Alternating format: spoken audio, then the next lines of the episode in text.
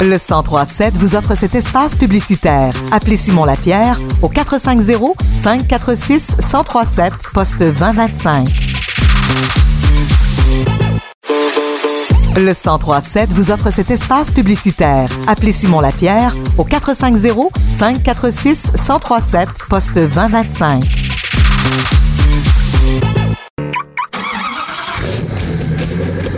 C'est l'heure de votre chronique automobile avec Marc et William Bouchard.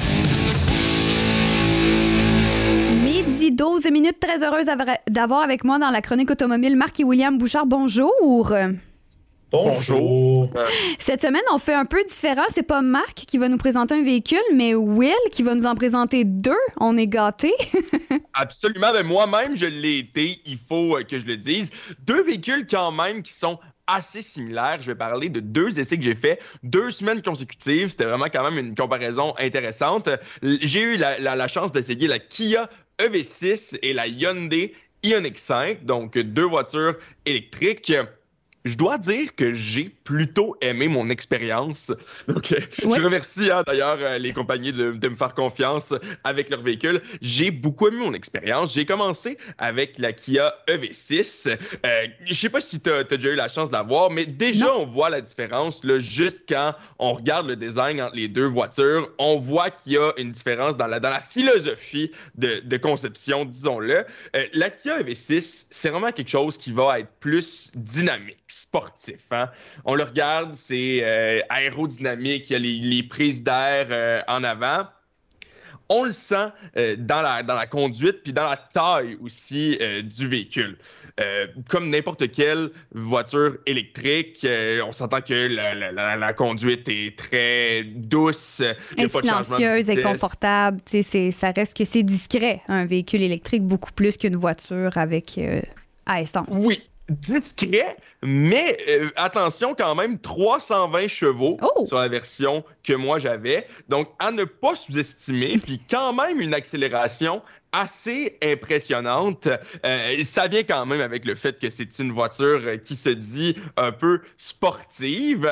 Euh, sinon, pour le reste, je, dois, dois dire que on va parler de technologie un petit peu là, pour la Kia EV6, mais c'est vraiment plus du côté de l'Ioniq 5 que le sujet va être intéressant parce que sinon, là, au niveau de l'EV6, c'est quand même standard euh, à l'intérieur. J'ai pas été euh, abasourdi par quoi que ce soit. En plein milieu, on a euh, un, écran où on a un système d'infodivertissement assez standard. Vraiment, ce qui fait la particularité versus l'Ioniq 5, c'est sa conduite, puis son côté aussi, justement, un peu plus agile. Il y a moins d'espace et là arrive ma seule critique. Je trouve que l'arrière est un peu trop bas et fait de façon, j'ose pas dire mal fait, mais je vais dire mal fait, du moins pour les personnes de ma taille. Je c'est ça. Là, on va, on va préciser que William fait 6 pieds 3. Audrey, toi et moi, on n'a pas ce problème-là. D'après moi, on est confortable. Oui. C'est ça, on a plus d'espace, j'imagine, quand on est assis, mais ça reste que c'est une voiture qui est beaucoup plus basse, l'espace est quand même restreinte à la base. Mais c'est pas juste par rapport à, l'espace. Oui, c'est sûr que j'avais la tête qui touchait presque au plafond. Ça, c'est toujours un peu gossant. Mais outre ça, c'est pas la première voiture que ça fait ça. Je suis habitué. Mais là, je dirais que le pilier qu'il y avait du côté conducteur m'empêchait de faire un angle mort. Carrément. OK. C'est quand même une grosse problématique pour, euh, pour la conduite sécuritaire. Là. Absolument, surtout quand on prend euh, l'autoroute à, Montréal, c'est pas très agréable de devoir naviguer là, aux instruments avec, euh, avec les détecteurs, là, les vérifications d'angle mort. C'est pas super, je l'ai fait. Euh, écoute, j'ai réussi à changer de voie, je suis arrivé sain et sauf à toutes mes, mes destinations. Là, je veux dire, j'ai été correct, mais le feeling est pas agréable. Le feeling est pas. Tu te sens pas en sécurité, t'as pas la confiance là, que tu aurais quand tu conduis un véhicule normalement. Puis c'est décevant parce que le fait que j'ai pas eu envie de la conduire. Mais ça, c'est vraiment un choix complètement personnel. Puis en fait, je vais, je vais peut-être laisser euh, mon père en parler là-dessus, mais il a eu la chance euh, récemment d'être au salon de l'auto électrique. Puis c'est un commentaire qu'il a entendu. Oh, les gens sont unanimes à dire que ce design-là, il est très sportif, beaucoup plus dynamique. On va parler rapidement de la Ioniq 5, là, euh, qui est, qui est dans un autre registre, mais celle-là, c'est vraiment fait pour ça. Les grandes personnes ont tous le même problème que William. L'angle mort n'est pas bon. Petit, design, petit élément chauvin un peu. Précisons que la Kia EV6 a été dessinée par Karim Habib, qui est un designer montréalais. Alors, euh, j'ai un petit faible strictement pour ça.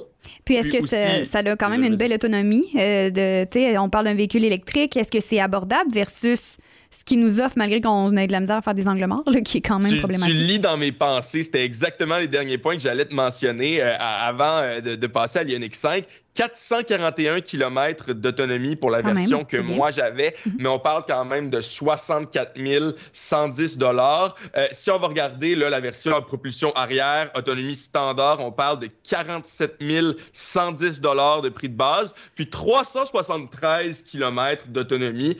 Bien sûr, on n'a pas le moteur à 320 chevaux, mais quand même presque 400 km pour un véhicule à, à 47 000 Rappelons aussi qu'il y a des, des rabais gouvernementaux, des remises gouvernementales. Donc, ça, ça vaut quand même la peine.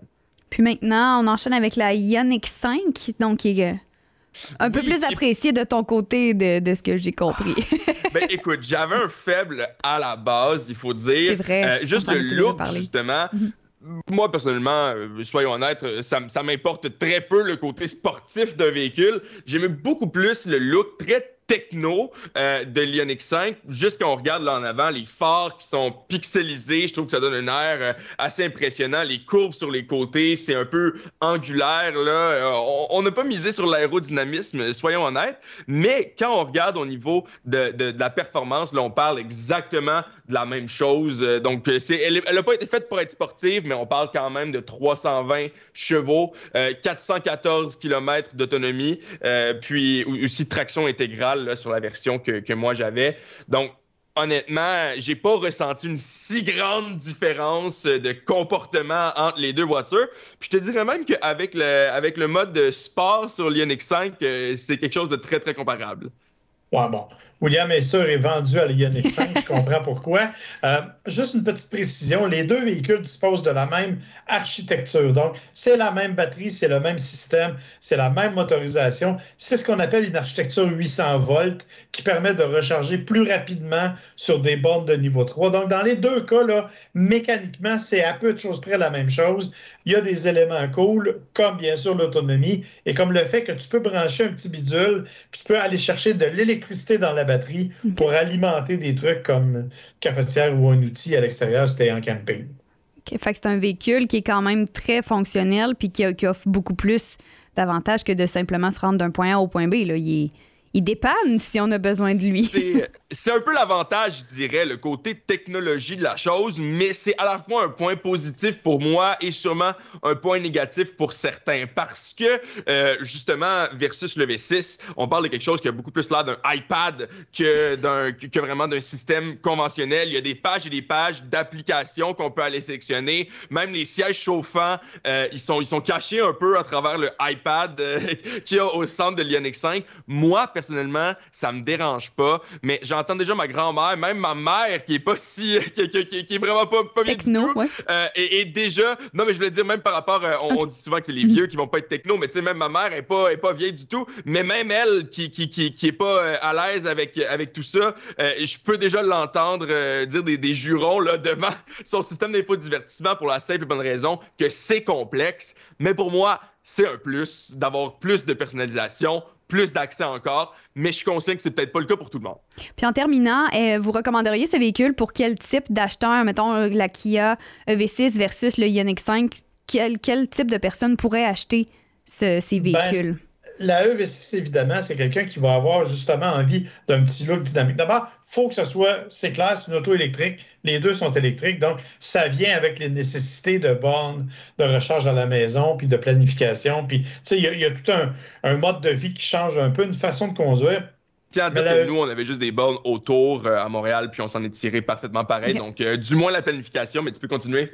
Oui, c'est ça. Mais c'est sûr que, tu sais, comme nous en région, là, euh, Actonville, Saint-Hyacinthe, euh, ben là, on a besoin d'une borne à la maison. Mais dans les deux cas, la EV6, elle est définitivement plus sportive. La Ioniq 5, plus d'espace à l'intérieur. C'est vraiment un véhicule qui est plus familial. C'est presque un VUS, en fait, William est venu passer le week-end à la maison. Il avait chargé tout son matériel, son linge sale parce qu'on fait son lavage.